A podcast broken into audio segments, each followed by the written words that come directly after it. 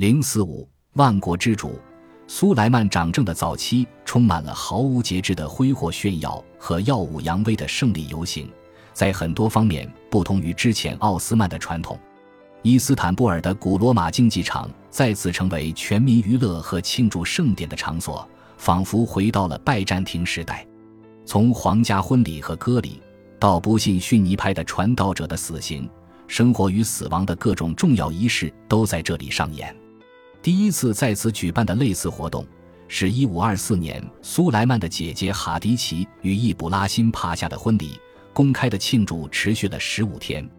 一五三零年。苏莱曼儿子穆斯塔法、穆罕默德和赛利姆的割礼后，人们连续庆祝了四十天。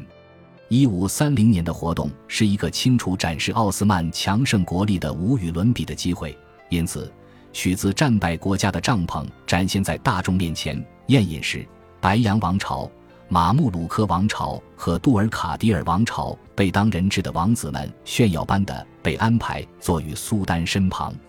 身为大维齐尔与苏丹的姐夫，伊卜拉辛帕夏既是这些花费巨大的活动的幕后策划者，也是痛饮狂欢的参与人。而在1525至1529年之间，他监督托普卡帕皇宫的改建工程，更是让他能随心所欲的奢靡挥霍。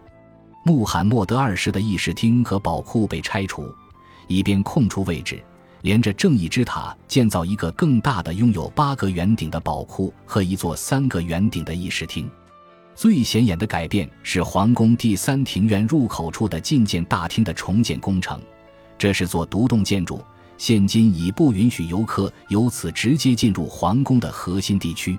在当时见过他的人眼中，这栋大厅的奢华装潢和装饰可以说是金银珠宝、贵重之物和大理石的完美搭配。奥斯曼与法国签订特许权条约后不久，法国的古董收藏者皮埃尔吉勒来到伊斯坦布尔。他说：“苏丹坐在一张矮沙发上接见各国大使，他坐在一个大理石建造并以金银、钻石和贵重宝石装饰的小房间里。贵宾接待厅四周全是柱廊，廊柱全由最好的大理石构成，柱顶和基座全部都是镀金的。”苏丹和大维齐尔非常了解西方的情况。一五三零年，查理五世被教宗克莱门七世加冕为神圣罗马帝国皇帝后，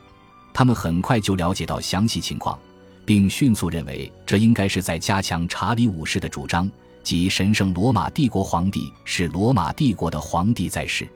苏丹穆罕默德二世一直渴望成为世界君主，因而被当时中欧最有权势的匈牙提马加什视为对手。他想象自己是新赫拉克勒斯或亚历山大大帝。对于这样嚣张的挑衅，苏莱曼无法置之不理。伊布拉辛帕夏委托威尼斯制作了一顶金头盔，上面堆叠着四个皇冠，顶部有羽毛装饰。一五三二年五月，皇冠金盔经由位于亚德里亚海边、需向奥斯曼纳贡的海港城市杜布罗夫尼克抵达埃迪尔内。此时。苏丹正率领军队前往匈牙利，苏莱曼在沿途进行了多次精心策划的胜利游行。皇冠金盔被特意公开展示，苏丹有意让外国使节和其他观察家感受到他的权柄。苏莱曼在尼什接见的哈布斯堡特使团似乎不知道这是苏丹的头饰，还以为这个华而不实的装饰只是奥斯曼的帝国皇冠。伊布拉辛帕夏委托特制的时间点或它的形制都不是偶然决定的。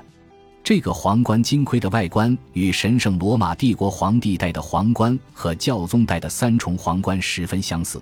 不过它比这两个皇冠还多出一两层，象征着对他们权力的挑战。易卜拉欣犹如苏丹的兄弟，是他最亲近的顾问和最高阶的帝国官员，但是如此亲密的关系为他树立了很多敌人。一五二五年，他在竞技场的宅邸被伊斯坦布尔造反的禁卫军劫掠，这些人可能受到了他的政敌的煽动。帝国财政大臣更是批评他在一场花费庞大的战争期间挥霍无度，制作皇冠金盔。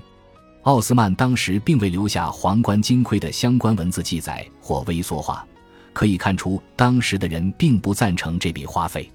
此外，帝国财政大臣也指责他把两伊拉克战争的战线延长到巴格达，增加了巨额财政负担。伊卜拉欣则利用职务上的权力将这位财政大臣处死。苏莱曼和易卜拉欣两人的关系使人联想到苏丹穆罕默德二世和他宠信的大维齐尔马哈茂德帕夏安格洛维奇。苏莱曼的残酷可能不输他的曾祖父，而且易卜拉欣也跟马哈茂德帕夏一样，在他主子一怒之下突然被处死。那是一五三六年三月。他刚从两伊拉克战争的战场返回，苏丹给了身为大维齐尔的他在公共和私人领域的一切自由，如今他却只能埋身于一处没有标志的墓地。在他生前，易卜拉欣常常被人们称为马克布勒，但等他一死，人们就玩了个文字游戏，将他称为马克土勒。没几个人为他哀伤。他死后，一群人捣毁了三尊在竞技场上他的宅邸外面的青铜古典人物雕像。那是他一五二六年从匈牙提马加什在布达城的皇宫搬回来的。易卜拉欣的死刑为苏莱曼统治的第一阶段画下休止符。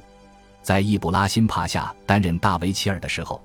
有一个人与他争夺苏莱曼的宠爱——罗瑟尼亚的女奴徐雷姆苏丹。苏莱曼的宠，西方人称之为罗克塞拉娜。他在一五二一年生下了他们的第一个孩子。一五三四年。在他生了六个孩子后，苏莱曼娶她为妻，并举办了盛大的仪式。一位欧洲的见证人描述了这场婚礼：婚礼在内宫举行，庆典前所未有的盛大豪华，赠送的礼物排成长龙。入夜之后，城市干道灯火璀璨，充满了优美的音乐与丰盛的美食。房子以花环彩带装饰，处处有人快乐地旋转起舞。在古罗马竞技场上，一个巨大的舞台已搭建好，专供皇后和她的女官使用的区域已经用镀金的栅栏围了起来。罗克塞拉娜和他的随从在此观赏了一场盛大的马上比武，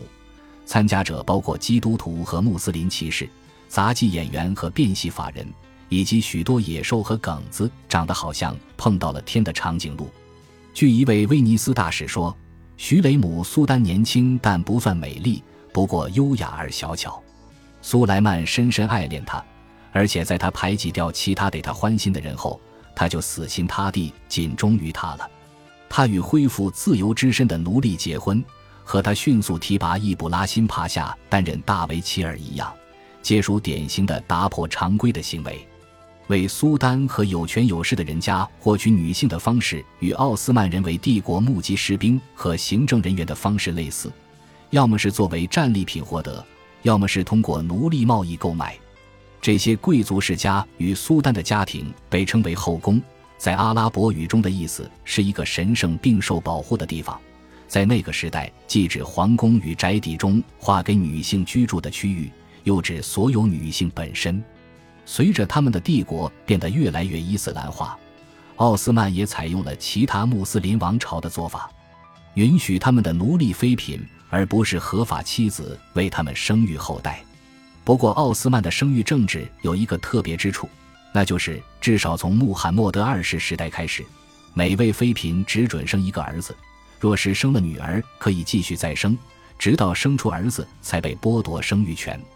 这大概是通过禁欲或避孕手段实现的，但是到底是使用什么方法，我们无从得知。出身卑微又没有负担的妃嫔和奥斯曼最早期的皇家新娘大不相同，他们没有任何政治抱负，也不可能成为外国势力或国内潜在敌人的密探。